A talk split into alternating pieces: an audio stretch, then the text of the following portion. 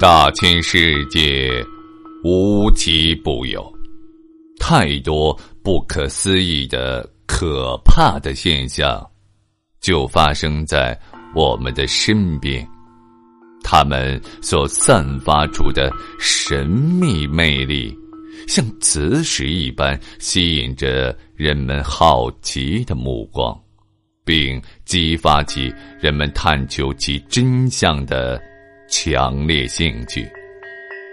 美国作家洛夫克拉夫特曾经说过：“人类最古老而强烈的情绪。”便是恐惧，而最古老而强烈的恐惧，便是未知。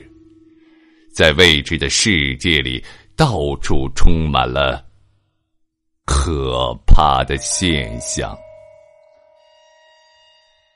播讲人：绝唱歌，欢迎您继续收听。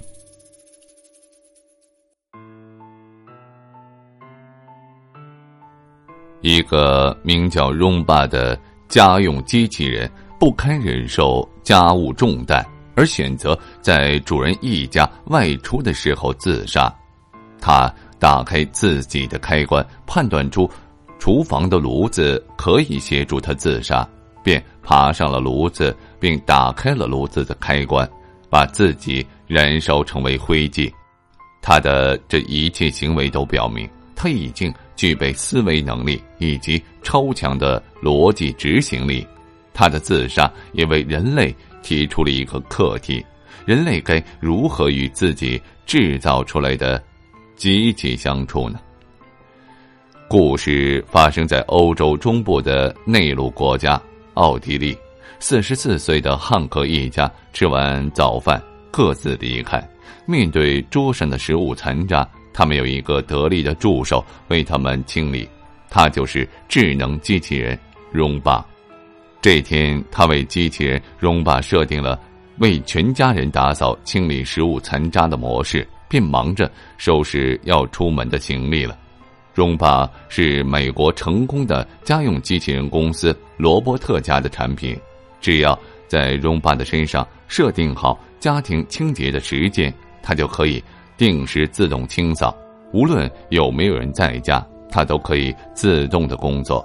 汉克购买的机器人是最新的产品，他一旦发现有需要清洁的需求，就会自动调整清洁模式。它甚至可以智能到躲避楼梯，以免坠落。它还可以感知自己的电量使用情况，在清扫任务完成或者知晓即将没电能时。自动跑到充电器那儿充电，汉克对荣巴很是满意。这个小东西的到来，完成了许多的家庭琐事，如擦桌子、擦地板、清理地毯等等。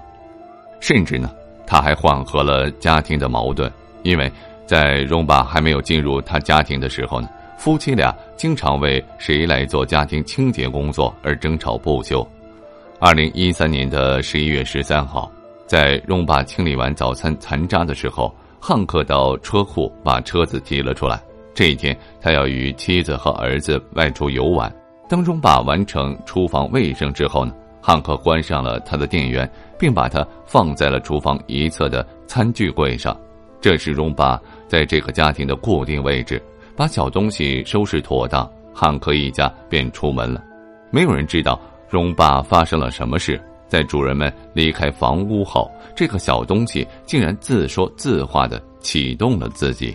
他从厨房一侧的餐具柜上下来，一步一步的移至炉子旁。在这之前呢，他似乎还做过一番挣扎，到底要不要爬上炉子？但是最终，他还是推开了炉子上的锅，然后爬上了炉子，并按下了加热的按钮。他要把自己烧死。当汉克的邻居看到隔壁家的滚滚浓烟，立即报了警。等消防员赶到时，荣爸早已被烧为了灰烬。主人汉克对眼前发生的事简直是傻眼了，不知道什么原因，荣爸自己启动了，同时在餐具柜上开始运行，并按下了加热按钮。当汉克回到家时，他已经烧成了一堆灰烬。警方做了调查，所有结果指明机器人荣巴是自杀。